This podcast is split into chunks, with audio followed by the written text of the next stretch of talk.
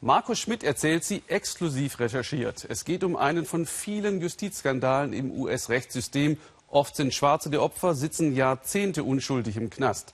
Wie im Fall von Shabaka Shakur. Der deckte das durch Aktenstudium im Gefängnis selbst auf. Darüber haben wir vor rund einem Jahr berichtet. Jetzt ist er frei und konnte sich zum ersten Mal den Beitrag über sich im Weltspiegel ansehen auf dem Smartphone. Frühling in New York, ein Steg am East River. Ein verliebtes Paar schmust und macht, was man im Honeymoon so tut. Lanette und Shabaka wollen ihr Glück festhalten, möglichst lange. Sie haben über 27 Jahre darauf warten müssen.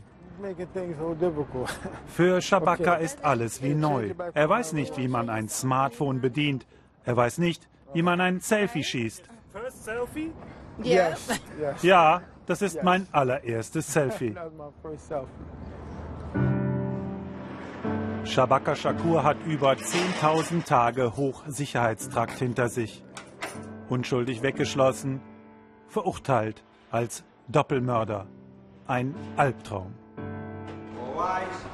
Den der Richter Desmond Green nach einer erneuten Anhörung des Falls nun beendet hat.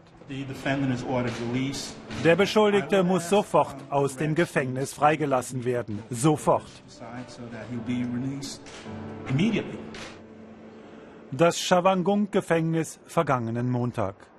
Kein Kameramann, kein Journalist durfte dabei sein, um zu dokumentieren, wie das Justizopfer Shabaka Shakur erhobenen Hauptes seinen Leidensort verließ.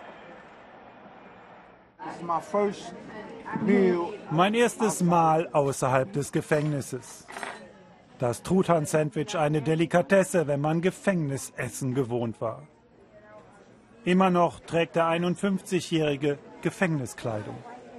Seine Frau Lanette hat in einer Tüte Jeans und T-Shirt mitgebracht. Aus der Toilette des Restaurants heraus tritt ein veränderter Mann. Entschieden, selbstbewusst und endlich frei. In New York wartet sein Anwalt. Er will den Sieg mit seinem Mandanten gemeinsam auskosten. Wir sind gleich da. Wir sind jetzt auf dem West Side Highway.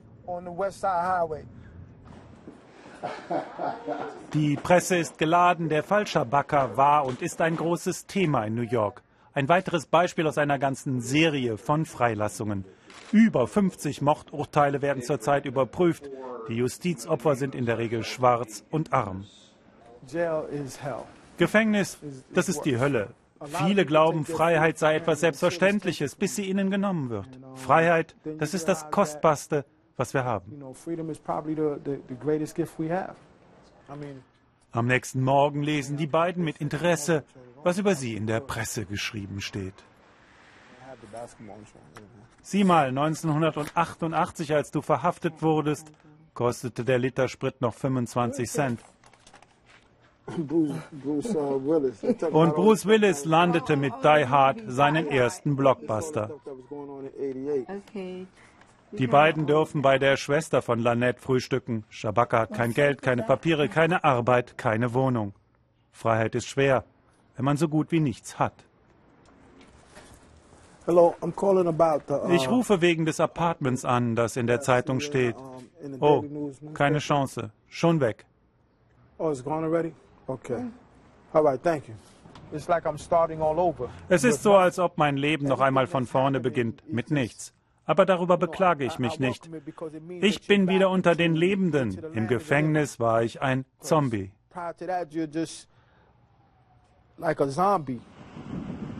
Die Gates Avenue in Bushwick. Hier soll Shabaka laut Anklage im Jahr 1988 zwei Menschen im Streit um ein Auto erschossen haben. Er ist zum ersten Mal wieder an diesem, seinem Unglücksort. Sie haben behauptet, hier hätte ich geschossen und sei dann in dieser Richtung weggelaufen. Die Schule gab es damals nicht. Das sah hier völlig anders aus. Heute ist richterlich festgestellt, er konnte zur Tatzeit gar nicht hier sein. Er hat ein glaubwürdiges Alibi. Er war verurteilt worden, weil dieser Kriminalbeamte Luis Garcella vor Gericht beschworen hatte, Shabaka habe ihm gegenüber die Morde gestanden. Es ist der 4. Dezember 2014, Höhepunkt in dem Wiederaufnahmeverfahren. Ohne Shabaka Shakur eines Blickes zu würdigen, tritt der inzwischen pensionierte Polizist vor den Richter. Das angebliche Geständnis hat Shabaka nie unterschrieben. Es existieren von dem Verhör weder Bild- noch Tonaufnahmen. Vor Gericht kann sich Luis Casella an rein gar nichts mehr erinnern. I don't know. I cannot answer that. I don't remember. I, I can't answer that question. I have no recollection of that whatsoever. I, I, I don't remember. I don't remember. I don't remember. I, I don't remember.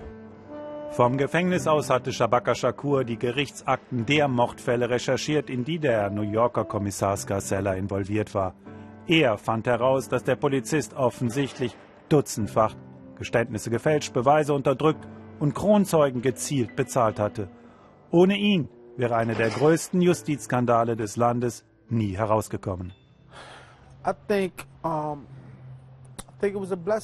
Es ist ein Segen. Weißt du, ich glaube an Gott. Und nichts passiert in dieser Welt, ohne dass es einen Sinn ergibt. Ich habe das alles durchgemacht, nicht nur um mir selber zu helfen, sondern auch anderen. Nein, an Rache denke er nicht. Er habe jetzt ein anderes Ziel, denjenigen zu helfen, die immer noch völlig unschuldig im Gefängnis sitzen. Und das sind viele.